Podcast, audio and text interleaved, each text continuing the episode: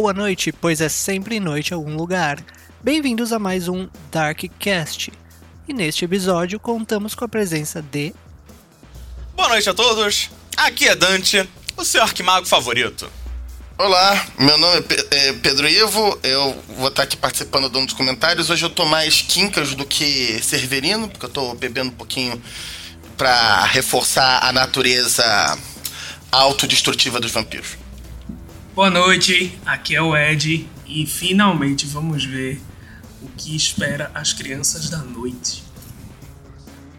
E neste episódio iremos abordar a proposta de se jogar Vampiro ou Hacking, que deve ser um pouco diferente do que você deve estar acostumado na mídia pop atualmente e com certeza bastante diferente do que é o seu antecessor, Vampiro a Máscara. Começando mais um Darkcast, versão reboot, segunda edição do Darkcast. É, continuando com a proposta de examinar qual o tema, qual o tom, quais são as ideias que norteiam as linhas do Chronicles of Darkness. No último cast, a gente discutiu o, o Chronicles of Darkness básico, uh, jogar com humanos, o que que, o que que ele se propõe, quais são as possibilidades, e hoje nós trazemos Vampiro, o Hack. É... O nosso, lembrando, o nosso foco maior é na segunda edição, mas a gente também não deixa de comentar o que algumas, algumas diferenças marcantes da primeira edição. E, se eu puder iniciar esse iniciar essa partida aqui, pessoal, com uma coisa que me inquieta muito, que é a questão de como como as pessoas é, veem o vampiro, como o vampiro ele é retratado na nossa mídia popular de uma forma geral e qual a proposta do jogo Vampiro Hacking? Eu acho que existe um, um, abismo de diferença entre essas duas coisas. O que pode ser é, o responsável por acabar gerando muitas das, das confusões ou até algumas insatisfações e dissonâncias entre narrador e jogador. Porque assim, vamos concordar que quando a gente vê o, o, o vampiro contemporâneo, por assim dizer, né? É, talvez a referência mais clássica que a gente tem seja a Anne Rice, né? Com as suas crônicas vampirescas. Mais clássica já defasada uns 20 anos, né, querida? A gente tá, já tá meio velho nessa toda campanha baiana. Sim, mas é, bem ou mal, é uma coisa que informa o que a gente tem até de mais recente, em muitos aspectos. Porque, realmente, é, nós temos aí bastante coisa recente produzida com vampiros. Inclusive, até, até a Netflix está bombando com aquele curta, aquele curta de três, três episódios do Drácula, que é uma releitura do do Mark Gatiss, né, de, de Sherlock e Doctor Who. É, tem o, a adaptação pra, pra Netflix da, de toda a trama de Castlevania. Começou como um videogame lá na década de 80. E. Mas também a, as outras referências mais contemporâneas, o Vampire Diaries, Crepúsculo, enfim. Eu, eu, eu, devo dizer que pelo menos boa parte dos de Vampire Diaries, Crepúsculo se deve ao, ao sucesso lá atrás da Anne Rice, né? E esses vampiros costumam ter em comum uma coisa eles não são exatamente monstros. Os antagonistas da série até podem ser, mas quase sempre o foco principal e o que atrai as pessoas, o que faz, faz as pessoas quererem jogar, são os protagonistas. Os protagonistas. Assim. estão um pouquinho mais pra anti-heróis do que para monstros. O que, que você acha, Severino? Eu diria que não é só os protagonistas em si mesmo, porque alguns desses protagonistas são bem. Eles não têm muita coisa neles que seja interessante. Mesmo se a gente pegar um dos mais clássicos, né, Rice, o Louis é um chato. O é tipo é, é o clássico protagonista quadro branco pro pros espectadores se refletirem nele. O, o que eu acho que é o elemento de vampiro em todos esses que você citou, que é um elemento que a primeira edição ainda não tem bom e a segunda edição traz forte, e eu diria até mesmo, talvez o final da primeira edição já comece a abordar isso, é o romance sobrenatural. Esse é, a grosso modo, o elemento que trouxe a, a, a proposta de vampiros pro século XX. É, mesmo com Drácula, uma das coisas mais reforçadas na maioria das, das leituras sobre Drácula é o interesse nele na cônjuge do protagonista. Na Mina Harker. Exatamente. O, apesar de no livro ser um pouco diferente, mas ainda tem interesse. Não é que não tenha, só que é diferente. Assim, para vocês terem uma ideia, é, quando, quando Drácula foi, foi lançado, lá no finalzinho do século XIX, o, o horror do livro, ele tava não no fato do Drácula exatamente ser um vampiro. O horror do livro, o que é, é, é, deixava a sociedade daquela época de cabelo arrepiado, é que a partir do momento que o Drácula transformava alguém em vampiro, aquela pessoa tinha perdido a sua conexão com Deus.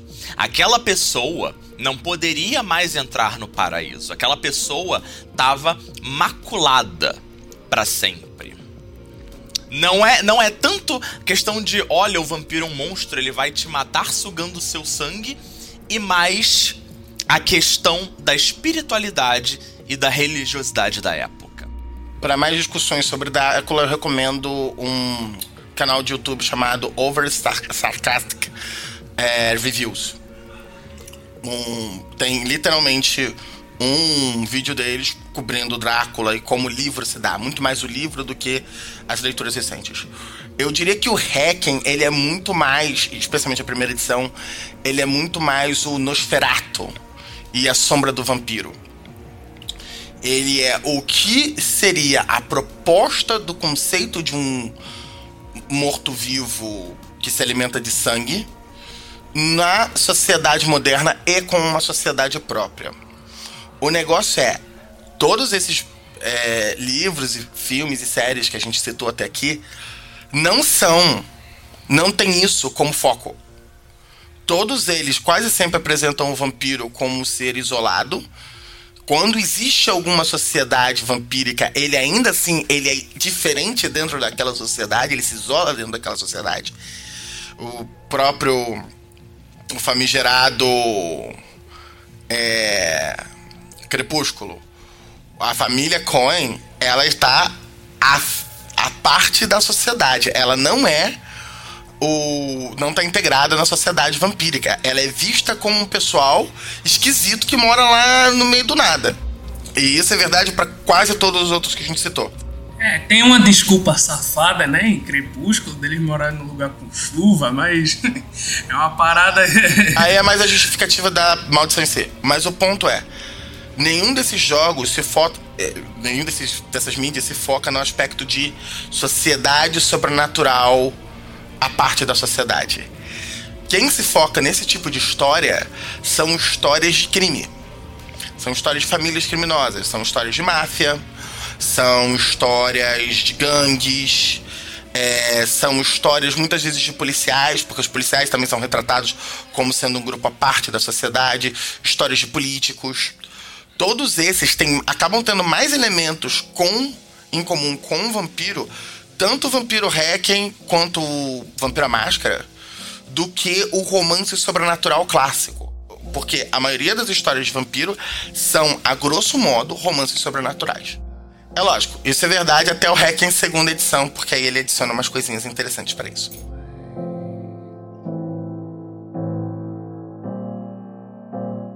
Então, a gente já falou aqui, a gente começou abrindo isso, na verdade, com o que que Vampiro Requiem não é. É. de certa forma. A primeira edição não é uma história de romance sobrenatural. A segunda edição pode ter a história de romance sobrenatural como algo à parte. Como algo que dança junto com o jogo, mas o, o Vampiro Hacking é uma história de uma sociedade sobrenatural de monstros que estão escolhendo entre o menor mal.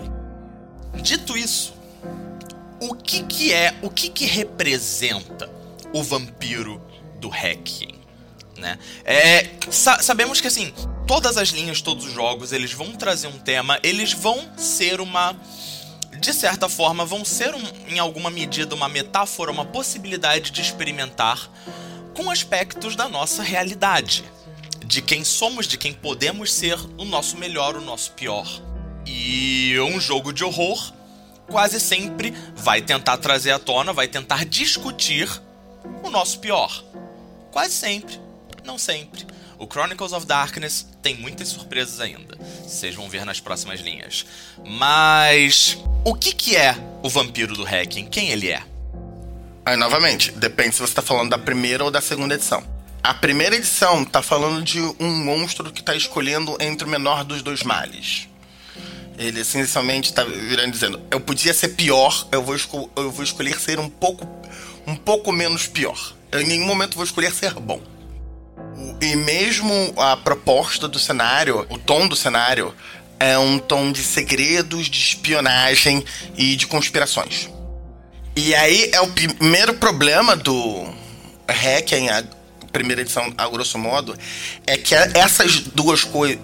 Você está apresentando de um lado uma escolha pessoal entre o ser o menor mal, e do outro lado, uma escolha com consequências, as consequências que tem na sua vida e na vida das outras pessoas, que é as mentiras e o jogo conspiracional.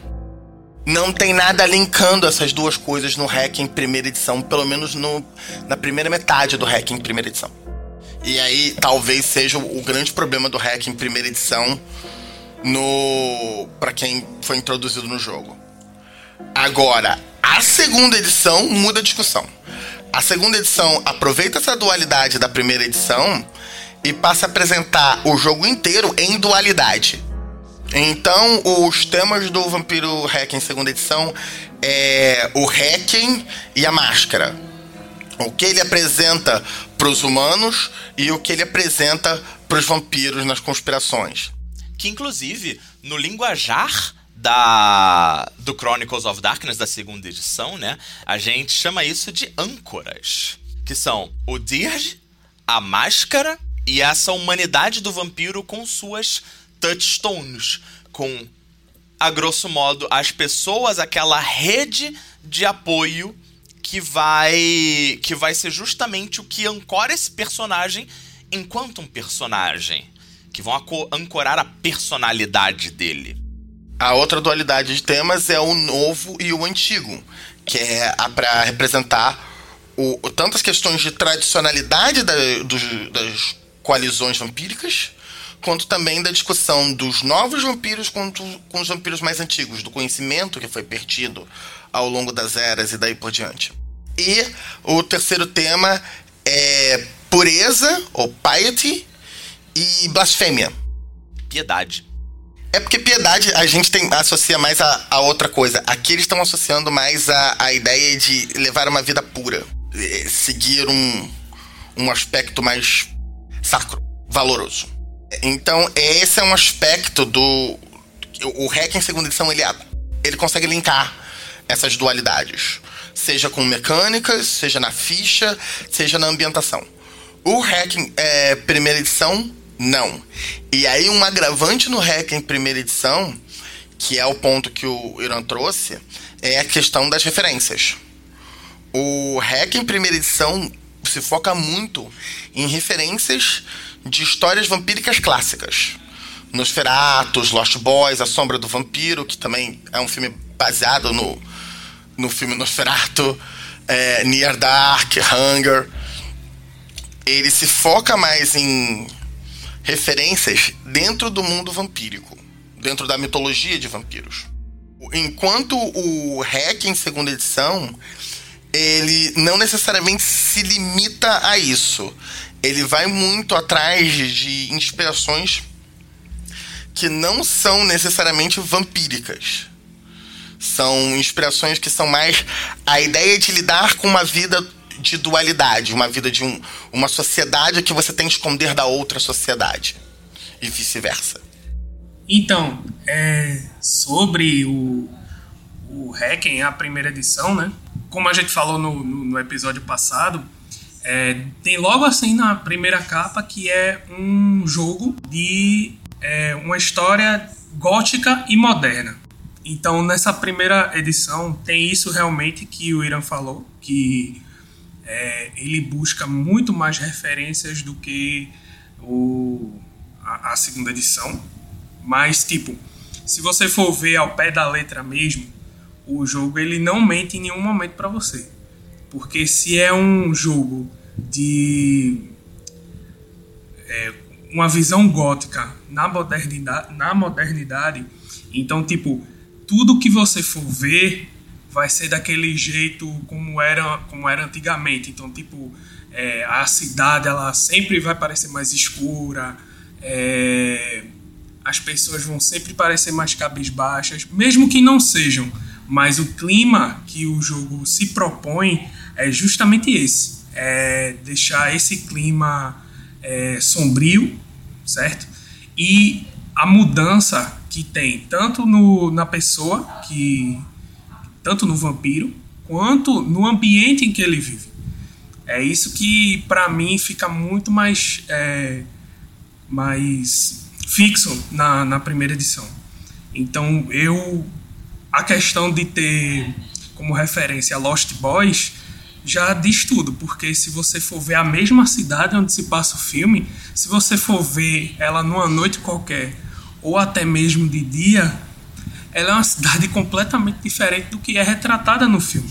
Então ela parece mais decadente, ela parece muito mais perigosa do que ela é. E é, é isso que o, eu acho que o Hacken foca, que é justamente isso.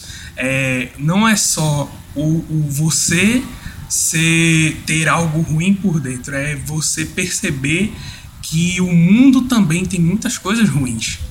Aí é que tá. O Hack em primeira edição, ele não faz essa segunda parte.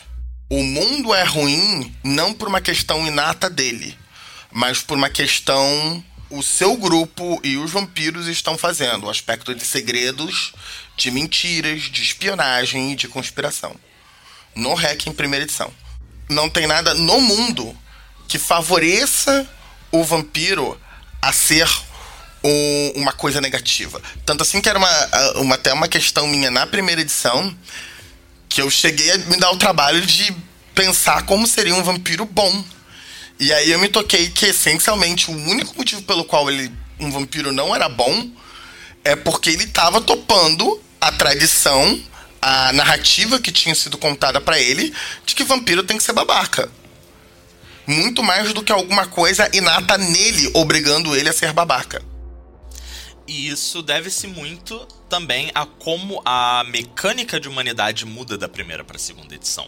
Vale, vale ressaltar isso a humanidade da, da primeira edição, ela ainda é uma moralidade, mais do que uma humanidade per se.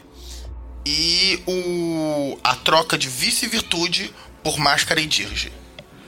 Vice-virtude é uma discussão de bom versus mal, comportamento egoístas versus comportamentos altruístas. Máscara e dirge simplesmente não estão nesse eixo. Máscara é a imagem que você apresenta para humanos, Dirge é a máscara que você apresenta para vampiros. E parou aí. Você pode ser um. Você pode colocar como a imagem que você apresenta para os humanos sendo a imagem de um assassino psicótico. E ser uma pessoa super de boas para os vampiros. E vice-versa. Não existe valor ético, moral na Dirge e na máscara. Isso aí eu concordo. Isso aí eu concordo. Na segunda edição ficou muito mais. É, como é assim, né? Trazendo para um aspecto de predador. É, para eu poder caçar, para o vampiro poder se alimentar, ele tem que ter um aspecto para os humanos e por trás na sociedade vampírica ele tem que ter outro. Então, tipo, essa questão realmente ela fica muito mais aflorada na, na segunda edição. Na primeira, a questão da humanidade, para mim, tá ligada. Realmente se parece com essa questão da moralidade. Se você for pegar o, o, o, o New Odd, tá, tanto da primeira quanto da segunda, mas eu acho que a humanidade ela vai muito mais do. Exemplo, uma pessoa que tem humanidade 7, ela por mais que enxergue o um mundo que ela vive agora, um ser é, que não vai envelhecer e tal, e ver que o mundo que, que cerca ela pode ser é bem mais escuro, é bem mais isso, bem mais aquilo, mas quando quanto mais ela perde a humanidade, para mim, ao meu ver no, na questão é, jogando bastante mesmo, é, você vê que você vai decaindo a sua a visão de si mesmo e a do mundo. Então, tipo, é, você vai ver que o mundo, tipo, tem, é, tem essa dualidade. Tanto o mundo me forçou a ser do jeito que eu sou, e é, eu sou assim porque tem alguma coisa ruim em mim. Então, tipo, tem muito disso no hacking que, tipo, de acordo com. Claro, varia de acordo com o quanto você joga com a galera e o quanto a sua história vai evoluir. Eu super concordo com você. O negócio é que esse aspecto de né, você começar a se ver como um monstro é mais forte na humanidade da segunda edição do que na primeira. A humanidade da primeira edição, o que o que ferra ela como se ver como um monstro versus não se ver como um monstro são os níveis altos. Porque nos níveis altos de humanidade você não é um monstro. Você não é, não é nem não é um monstro. Você é um santo. um vampiro de humanidade nível alta é mais humano que um humano. É mais é, moral do que você esperaria de um humano. E esse é um. Isso causa uma dissonância para os vampiros porque essencialmente você está dizendo: ah, não, eu tenho a mesma amplitude moral que um humano. Eu tenho, com o vício e a virtude, eu tenho os mesmos valores morais que um humano. Qual é a diferença entre ser um vampiro e ser um humano? Se o, a nossa ética e os nossos valores morais são os mesmos. E o Hacking quebra isso.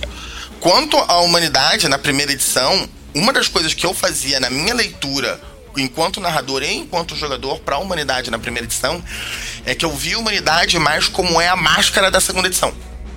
Eu vi a humanidade como uma necessidade, algo que você tem que manter para facilitar a sua caça. Então, tipo, a partir do momento que você deixa a sua humanidade degenerar, você tá dizendo, não, eu não consigo nem mais pensar como humano, eu vou ter que caçar vampiro. Entendi, é como se fosse um nível de chutar o balde para você. É, ou quando a pessoa deix, é, se deixava levar de humanidade. Era mais a ideia. Então, essencialmente, para mim, um vampiro mais moral na primeira edição era um vampiro que tinha mais facilidade para caça. E se você olhasse na ponto de vista mecânico, isso meio que era verdade. Porque na primeira edição, a humanidade era um limite de dados que você tinha para relações sociais com humanos. Então, tecnicamente, o vampiro de humanidade alta tinha mais competência na para caça do que um vampiro de humanidade baixa. Se ele não quisesse, é lógico, caçar na base da violência. Que aí é uma outra categoria.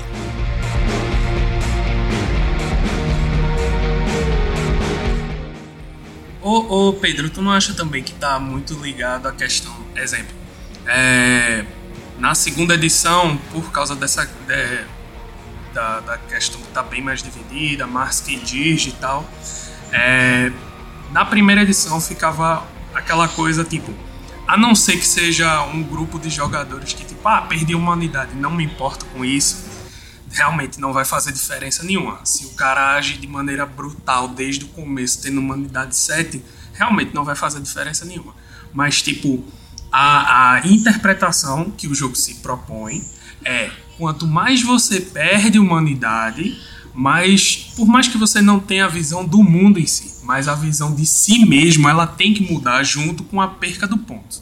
Porque essa é, é uma perca, né? Tipo, ninguém faz uma ficha pensando já em perder. Mas quando, mas quando você perde aquilo, realmente é tipo uma coisa que o personagem ele tem que sentir, que é uma coisa que você está perdendo no fim das contas. Então, é, é, essa questão da humanidade na primeira, ela é para mim é muito mais brutal, Porque você perdeu um ponto na humanidade é uma coisa que você tem que realmente sentir a interpretação chegando, entendeu? Então, aí é que tá. Toda vez que você apresenta uma interpretação sem associação mecânica, eu pessoalmente não gosto. Toda vez que qualquer jogo me apresenta isso, eu não gosto. Eu olho, eu olho para isso legal. Vai ter um pessoal que não vai fazer isso, ponto. E não vai ter nem motivo para fazer isso. Eles vão, não vão estar nem errados de um ponto de vista de jogabilidade é, ir contra isso.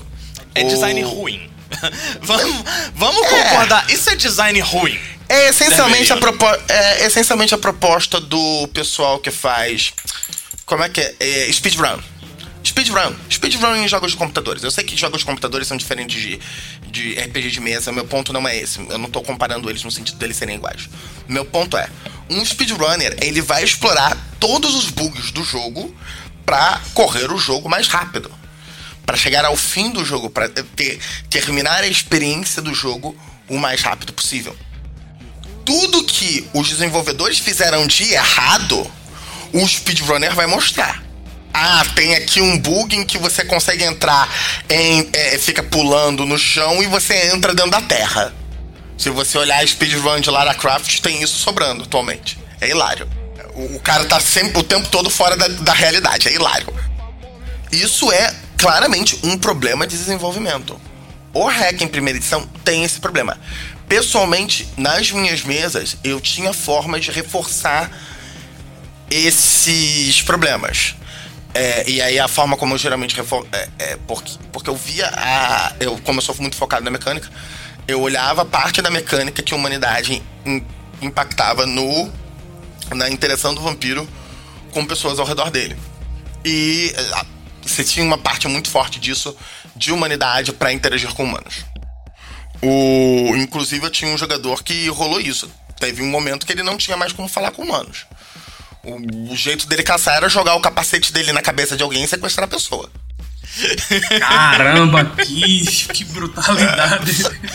e ele não tinha como não fazer isso. Tipo, o jogo, do jeito que o jogo tava, de um ponto de vista de mecânica, ele essencialmente filiava o jogador a esse tipo de roleplay. Era até engraçado. Então, mas tu não acha que é, dá, dá uma prejudicada quando é, tipo, jogadores precisarem fazer alguma coisa, tipo, sem ser na sociedade vampírica? Porque, tipo, um jogo só focado na sociedade vampírica, você sem relação com humanos, realmente não vai fazer diferença conforme eu falei. Mas, tipo, a partir do momento que você precisar é, subornar alguém, ou então é, sei lá, fazer um novo o novo carne, o novo carniçal, tipo, vai estar tá totalmente prejudicada. A... Eu concordo, mas é que tá. Esse é o problema da primeira edição. Ele não tem esse estímulo. A primeira edição não tem um estímulo para você interagir com humanos. O único estímulo que você tem pra, na primeira edição para interagir com humanos, você tem dois: caça, você precisa de sangue, e caçar humano é muito mais fácil que caçar vampiro, e humanidade essencialmente, se você passasse muito tempo sem interagir com humanidade, com outros seres humanos, você começava a fazer teste de regeneração. Mas era tipo assim, uma quantidade de tempo absurda. Então não era muito relevante pro jogo. O vampiro só fissurado na sociedade vampírica, na primeira edição, meio que o jogo dizia para você fazer isso. Especialmente se a sua humanidade caísse. Ô Pedro, e, mas na primeira edição, me corrija se eu tô errado Tipo, essa quantidade absurda de tempo era mesmo se você entrasse em torpor? Exemplo, eu passei 50 não, anos. Não, em... não, não, não, não. Era, era mais pra se você tivesse de pé. Porque senão ah, dava um pau no cálculo de torpor. Essa, essa parada também de quanto mais o vampiro. Uma coisa que eu gostei bastante da, da primeira edição, que pra mim foi uma quebra absurda, né? Tipo, do, pra quem já, já curtou a antiga, essa questão que necessariamente você ser forte.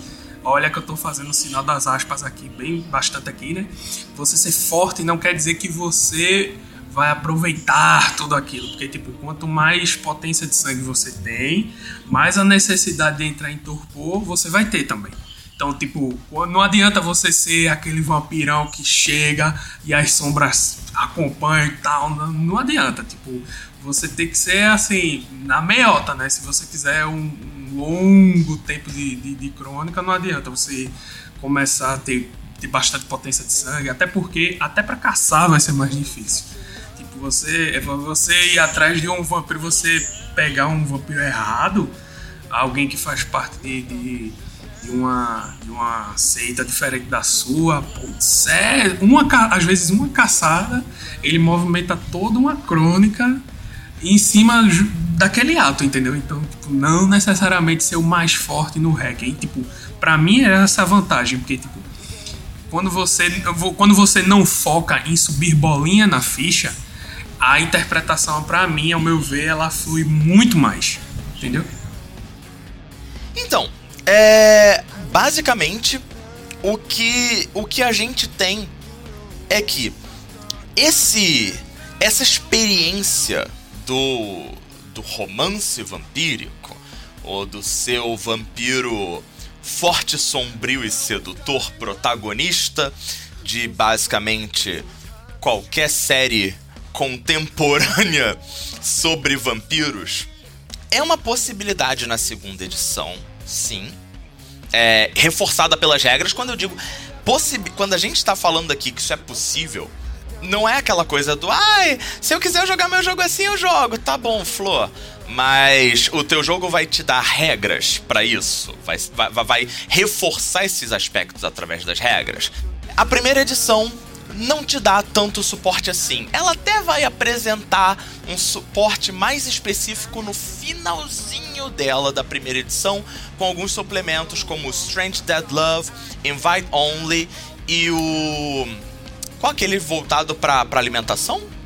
Não lembro, mas eu sei que também tem o livro de clã dos Deva. Livro de clã dos Deva, abre essa. Na verdade, é o suplemento da segunda edição, da primeira edição, que abre a discussão. Tanto assim que era para ter no, no é, livro de clã dos Deva a discussão de é, combate social. A primeira edição é uma edição que eu gostei muito. É, é, a primeira edição me, ofereci, me ofereceu uma experiência única a, que eu nunca tinha tido com um livro de RPG até o momento que eu comprei, comprei e li a primeira edição do Hacking quando eu comprei a primeira edição do Hacken, eu essencialmente não voltei para casa naquela noite. Que, tipo, não tava afim de voltar para casa. Eu tava muito ansioso, com muita vontade, muito excitado para discutir o jogo, etc, para poder voltar para casa. É, o que que o Hacken traz na primeira edição que é tão interessante? A primeira coisa que chama atenção no Hacken, na minha opinião, é a pluralidade de pensamentos. O Hacken, a primeira edição, o primeiro capítulo traz as coalizões. O que, de um ponto de vista de estrutura do livro, é uma merda, tá? Não é bom, isso não é bom, ponto. Mas, se você tá falando de uma experiência visceral, de uma experiência que você quer puxar a emoção da outra pessoa, talvez seja mais interessante porque ele começa a discutir mais a ideologia, as ideologias ao redor do jogo, as crenças, as agendas, as propostas. Lembrando, é um jogo de espionagem, mentiras e conspiração. E depois ele traz o, os aspectos mais mecânicos do jogo. Então ele traz as conspirações, ele traz na total oito conspirações, cinco jogáveis uma de desassociados, né, os não afiliados, e mais duas de antagonistas, não jogáveis. Mais tarde, a primeira edição vai ter suplementos para jogar com essas coisas, mas eu realmente eu nunca recomendo essas coisas como jogáveis, tá? São ótimos antagonistas. Como antagonistas, eu já usei algumas delas em jogo. É hilário ver jogador tendo que lidar com os vampiros esquisitos da prole de Belial e com os, os assassinos do, dos sete. Sete aqui é V e I, é o número 7 propriamente dito, tá, gente? É, ou VI, não se sabe se é real a relação do número com o numeral romano. Mas de qualquer jeito ele traz cada uma das organizações, ele traz a filosofia dessas organizações, ele traz aspectos de ritualística dessas organizações, como elas se separam entre si, as funções dentro delas, os, as pessoas com diferentes agendas dentro, de, dentro delas. Isso tudo no primeiro livro da primeira edição. Eu não considero que é a melhor apresentação que eu já vi para as organizações da, da, de vampiro. Eu acho que as coalizões da segunda edição estão mais bem apresentadas. Porém, enquanto um livro ainda nos anos 2000 é uma experiência bem interessante as organizações apresentadas no Hacking Básico. Então, eu concordo totalmente. Eu acho que essa mudança da, da questão, é, você ter várias coalizões, é, pode deixar, às vezes, exemplo, você escolhe, você tem um grupo, o grupo tem, escolhe, vai, todo mundo vai ser Deva. Mas se você pegar um Deva de cada coalizão, é um grupo totalmente diferente. Tipo, fazendo uma comparação, né? Antigamente você tinha o, o na, no, no, antigo mundo você tinha o Sabá e você tinha a Camarela. E tipo, você tinha todos os clãs que podiam ser Camarela, todos os clãs que podiam ser Sabá, ou os. Tinha os antitribo também e os independentes. Isso, os independentes. E tipo, o antitribo é quem originalmente era da Camarilla e foi pro Sabá. Então, tipo, basicamente você tinha uma certa quantidade de variações ali, mesmo sendo do mesmo clã. Aqui não. Além de você ter a possibilidade de fazer com o mesmo clã de várias colisões diferentes, personagens diferentes, você ainda tem a, a, a você tem ainda a possibilidade de você deixar o seu personagem único, com a questão também que eu achei muito válida, eu achei muito boa, de você dizer que ele pertence a alguma linhagem. Então, tipo, você coloca um defeito de clã a mais e você tem aquela linhagem. Tipo, no livro também ele dá alguns exemplos, não é isso? De, de tem lá como se fossem, como se fossem o, o, uma gangue de motoqueiros e tal, que eles. É... Essa foi a parte que me enlouqueceu na primeira edição. Mas antes, só um pequeno adicional sobre as organizações que eu gosto muito da primeira edição é que nenhuma das organizações apresentadas no Hacking é apresentada como boa. As duas é, organizações antagonistas são claramente impensáveis, é tipo. são completamente zoadas. Mas cada uma das outras organizações apresentadas, elas não só elas não são exatamente boas, como se você tivesse apenas vampiros daquela organização em uma cidade, você provavelmente começaria a ter quebra de máscara e coisas piores acontecendo. Cada uma das, das organizações tem ritualísticas próprias que antagonizam a relação deles com os seres humanos.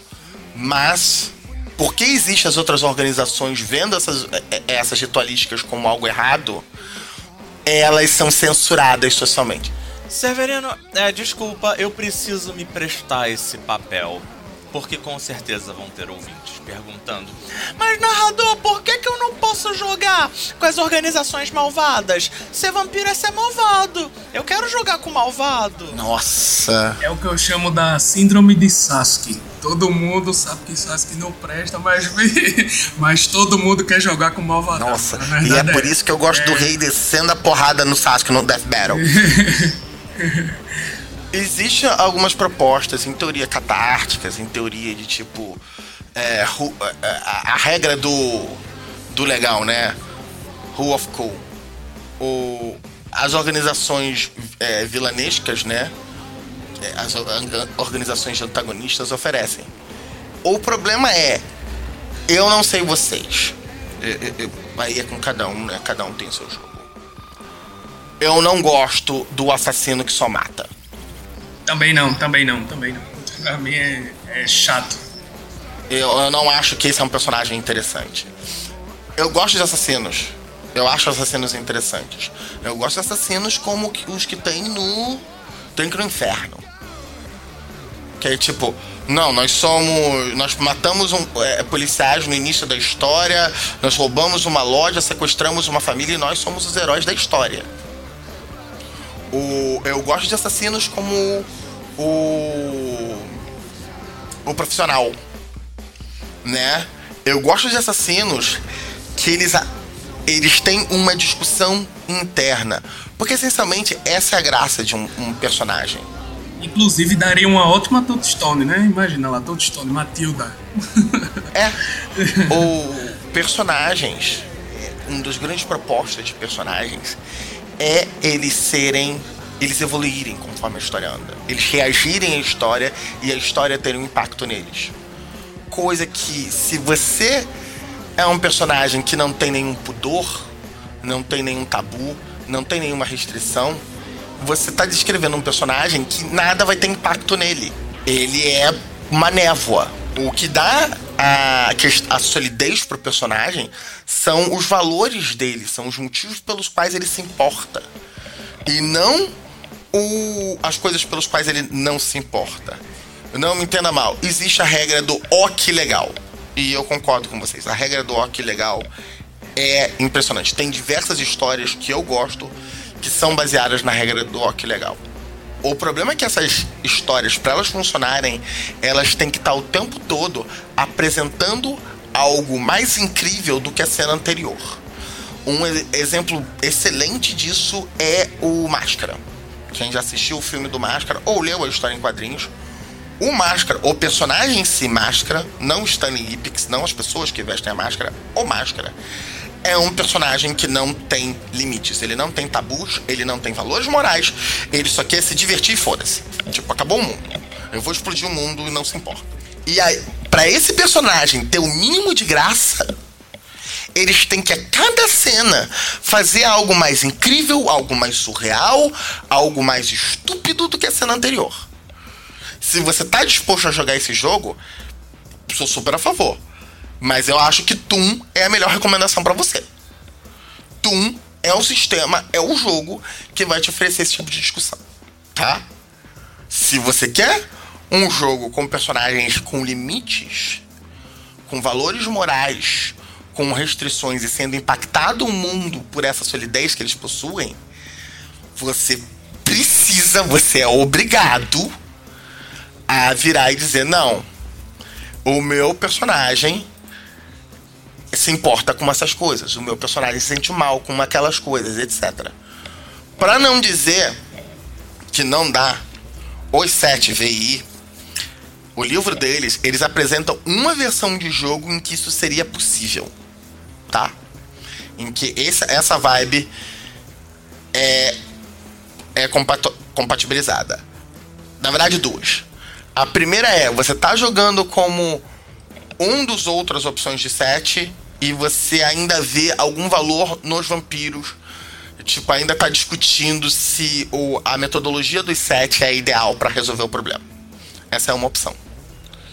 A opção que é realmente você ainda tem é solidez enquanto personagem, ainda tem valores, etc. É você jogar com o set de lavagem cerebral. Que é um set que essencialmente tem um programa uma lavagem cerebral dentro da cabeça dele que faz ele, é, que faz ele esquecer o que ele tá fazendo e matar um vampiro sem ele saber o que ele tá fazendo. Mas essencialmente você tá jogando um, um, vampiro com uma segunda fera. É tipo, você vai ter mais situações em que você vai perder o controle do seu personagem. E aí eu começo a discutir se isso é interessante. Novamente, tem personagens que isso funciona, tem outros personagens que isso não funciona. Mas é uma discussão extremamente complicada a ideia de que, tipo, eu, enquanto jogador, cujo meu barato é eu interpretar os valores, uh, os conflitos e evoluir o meu personagem em cima dessa interpretação, eu virar e dizer, ah, eu não quero interpretar, ou ah, eu não quero ter esses conflitos. É, é basicamente tipo, tá, o que, que você veio fazer aqui? Eu concordo, Pedro. Essa questão do. É, se você levar o seu jogo sempre na questão é, obviamente, aqui a gente está falando a perspectiva que nós temos com as experiências que nós temos, tá? Quem está ouvindo o, o, cast. Mas, tipo, você pode ver até em, em outros, ou, é, outras mesas que vocês possam jogar.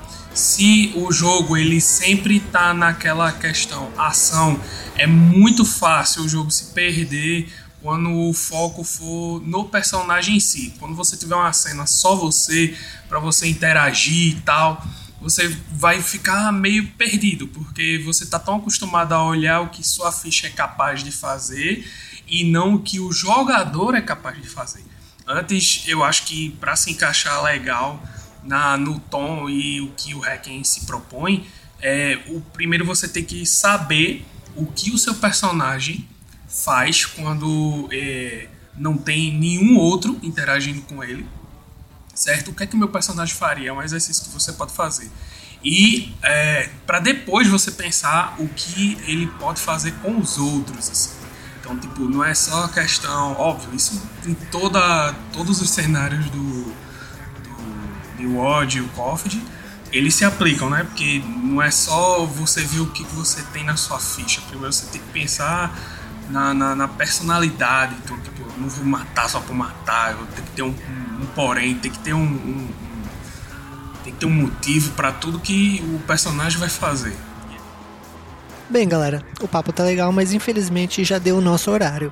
Você pode continuar escutando a parte 2 desse nosso bate-papo sobre vampiro na nossa página no Spotify ou no Cashbox. Lembrando que também possuímos páginas no YouTube, Facebook e também um grupo no Discord. Todos os links estão na descrição. Vejo vocês no próximo episódio.